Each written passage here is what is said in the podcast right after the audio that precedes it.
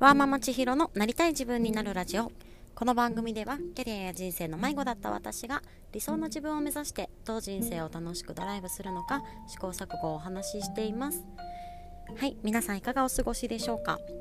えー、私は昨日ですねコミュニティの中でのあの夏祭りの企画最終日ということでこうがっつり参加したいイベントがたくさんあったんですが寝かしつけの時に耳だけ参加していたらそのまま寝落ちをしてしまうという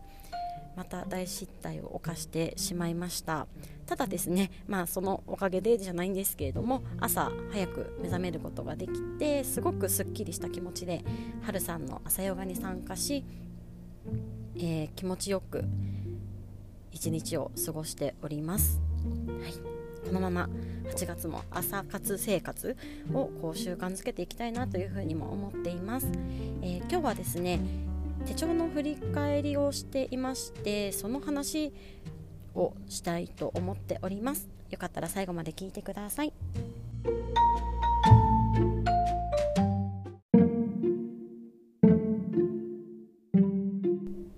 はい。私ですね今日はこう手帳の7月振り返り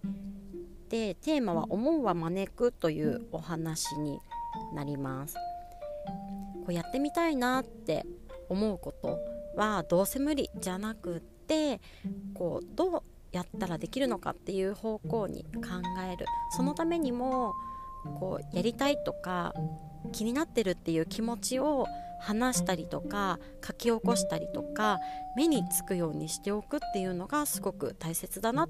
大切じゃないかなというお話になります、えー、手帳に関しては私は6月から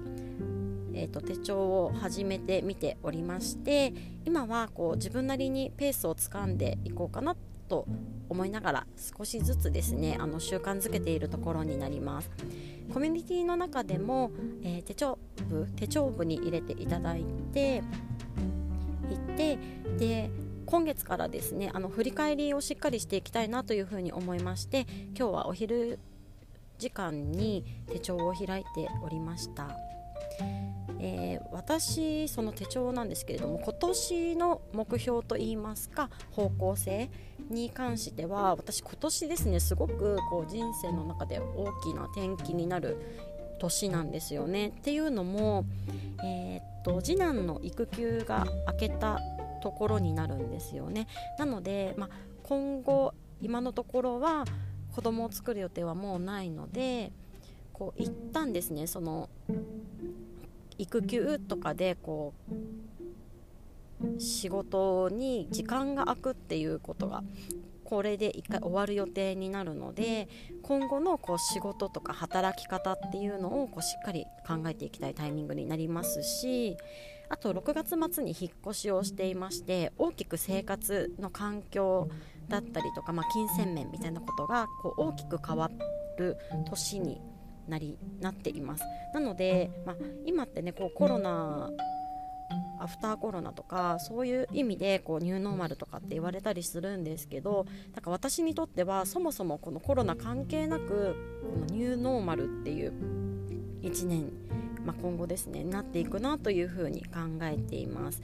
なので、まあ、新しい環境もそうですしこう生活習慣だったりとかこうこうなんかしっかり整えていきたいなっていう1年になるんですね。で先月に関してはその中でもこう朝習慣をつけたいなという目標を一つ立てていましたでその時にワーママハルさんの朝ヨガの募集を目にしまして、まあ、それに参加するっていうのもきっかけとなり少しずつ朝生活できるようになってきているなっていうのも感じますしあとはコミュニティの中で今私はなりたい自分になるというのをテーマにこうセミナーだったりとかワークショップっていうのを5月末6月末っていう形で進めてきていて7月に関してはあのワークショップ参加してくださった方に、えーと、個別のこうフォローといいますかこう個別で一歩踏み出すお手伝いができないかなというのを模索しておりましてでそれを開催するということを目標にしてたんですけれども、まあ、それについても今のところ5名の方かなにあのご参加いただいてこう直接お話をさせていただく機会をいただけたというこうちょっとでやりたいって思ってたことがちゃんと行動に移せたなっていう1ヶ月になりました。今回この振り返りをしていく中で植松勉さんの「思うは招く」というあのテッドトークがすごく有名だと思うんですけれどもの方を思い出して久々にテッドテッドトークの YouTube 見たりしていたんですけれどもややっぱりすごい感動しますよね。なんか何回も見てるのに何回見てもすごいうるうる来てしまうような私が大好きなお話になります。どうせ無理っていうのをやめてこう夢に対してですねどうやったことないことをやること新しいことに挑戦することをこうどうせ無理って諦めるのではなくってじゃあやってみたらあじゃあやってみたらじゃなくてこうじゃあこうしてみたらっていう声かけに変えていこうっていうような、まあ、最終的にはお話をされるんですけれども本当にそれに尽きるなというふうに思いました。私自身この手帳に関してもやりたいことだったりとかこう挑戦してみたいことっていくらでもあります。昔の私だったら、うん、時間もないしどうせ無理とか、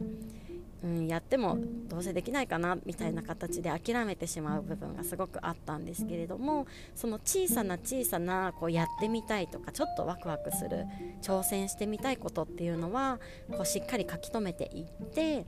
どうせ無理って思うのではなくどうやったら実現するかなとかこうやってみたらいいかなああやってみようかなっていう形で、うんと、自分自身に対してもこうポジティブな声かけをしていってあげたいですし手帳を、まあ、そういうツールの一つとして使えたらいいなというふうに思いましたので今日はこのお話をしております。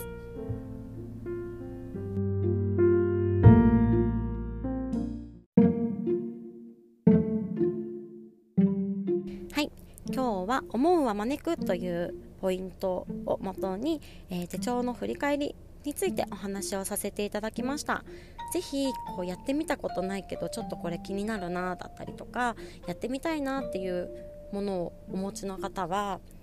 えー、そのやりたいっていう気持ちをまず自分で認めてあげて書き留めておいたりとか人に話したりだとかこう何かしらでアウトプットしてこう自分で外から目にするとか聞くっていうことですね。それをしてあげることでそっちの方向に自分自身のアンテナが立ちますしこう自然と導かれていくことにもつながるのかなというふうに思いましたので何かあの参考にしていただければいいなというふうに思います。では今日も最後まで聞いていただいてありがとうございました。また明日。